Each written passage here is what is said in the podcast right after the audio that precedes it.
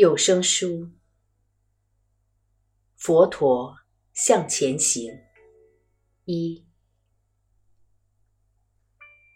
在年轻的心中，有一种世界正在改变的兴奋和希望。向外看，外在有一个物质主义和道貌岸然的社会；往内观，他们发现。体验世界的新方式，那是一个新世界。只要看见它，人间天堂可能在此刻成真。五零年代末期到六零年代，当第一批佛教老师来到美国时，这个国家。还不满两百岁。比起古老的东方文明，美国就像是个还在问我是谁、长大以后要做什么的小孩儿。直到今天，我们都还常听到这样的问题：怎么样才是真正的美国人？什么才是真正的？美国价值观。第一批抵达这个新世界的佛法老师，所带来的不只是佛法，也带来了古老世界的文化。其中有些人在此定居，接受本地文化，学习本地语言。而其他人仅止于造访，并未融入当地语言与文化。他们尽了极大的努力，让佛法在西方奠定基础。虽然难免产生一些文化冲突和误解，但他们仍然对这些西方弟子怀抱着很大的信心。而弟子们也回报以开放的心胸和信赖。然而，当时佛法在各方面的呈现方式上都带着文化色彩，从佛龛的摆设到佛堂的绿仪都是如此。某些程度上，这在当时是有其必要性的。六零年代的嬉皮正经历一场心灵革命，他们所追求的正是改变西方文化，把社会从僵化的制度和价值观中解放出来。远渡重洋而来的这一套崭新且充满异国风味的心灵之道，因此显得相当迷人，甚至。在这场时代的巨变中，扮演着关键角色。不过，既然我们活在此时此刻，担忧的是自己的生活。两千六百年前的事跟我们有什么关系？甚至还提这些五十年前的事做什么呢？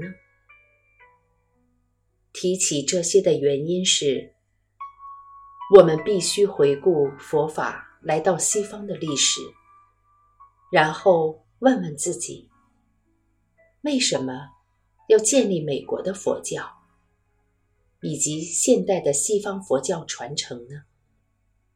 是为了谁呢？答案很简单：为了帮助生活在此时此地的我们。找到当年佛陀所找到的相同真理，真理不会改变，不会像服装一样随着时间流行或退流行，但取得真理的管道却必须保持畅通。如何让真理易于取用？我认为。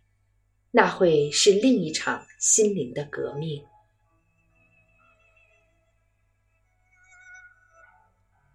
触动世界的风潮。六零年代，在我心中有着独特的重量。它代表一场文化和心灵的革命，而且就发生在我的生命中。虽然在那风起云涌之初，我才刚在地球的另一端出生。但依然受到了切身的冲击。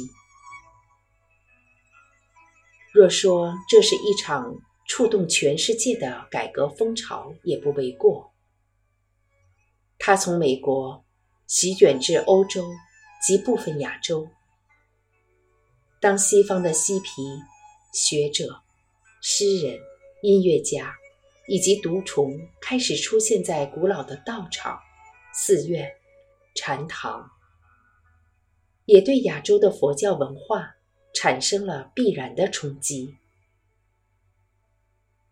他们口中念诵着“瓮子”，来此寻找智慧和真理，希望知道宇宙和心灵的本质。不久之后，我在印度西金山脚下。从寺院村落的留声机中，第一次听到摇滚乐、滚石乐团、披头士、巴布迪伦和艾尔顿强。我认识的第一个年轻外国朋友来自美国。随后，我陆续结交了来自欧洲、英格兰、东南亚。世界各地的朋友，对我来说，这群带着花的嬉皮孩子们，这个新生的世代，让我看见了这改变中的时代和世界的未来。这一群年轻人形成一股强而有力的反主流文化。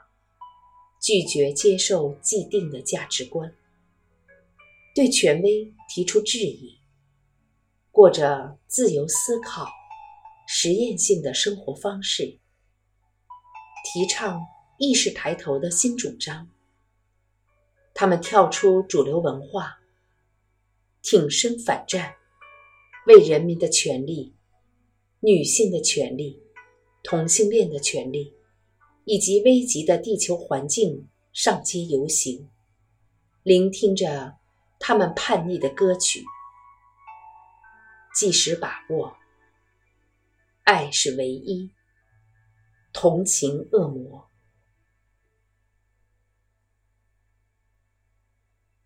在年轻的心中，有一种世界正在改变的兴奋和希望。向外看，外在有一个物质主义和道貌岸然的社会；往内观，他们发现体验世界的新方式，看见那超越一切的实相的可能性。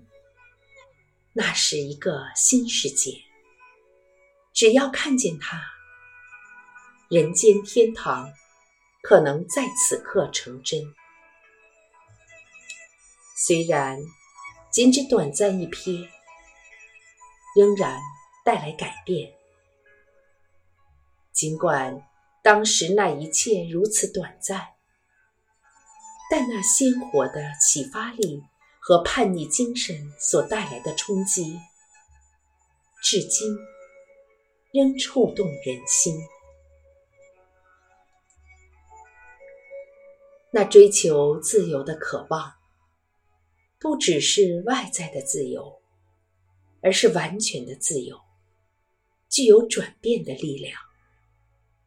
人们迈向自由的每一步，都留下后人得以追随的踪迹。无论是就社会、政治或心灵领域而言，而这三个领域并非毫不相关，截然分明，也非任何国家或文化所独有。虽然六零年代的心灵革命已经退潮，但其中某些愿景却已证明他们具有历久不衰的意义。某些社会和公民权利的解放已经成功，或至少打开了成功的大门。我认为，其中影响最深远的层面在于心灵领域。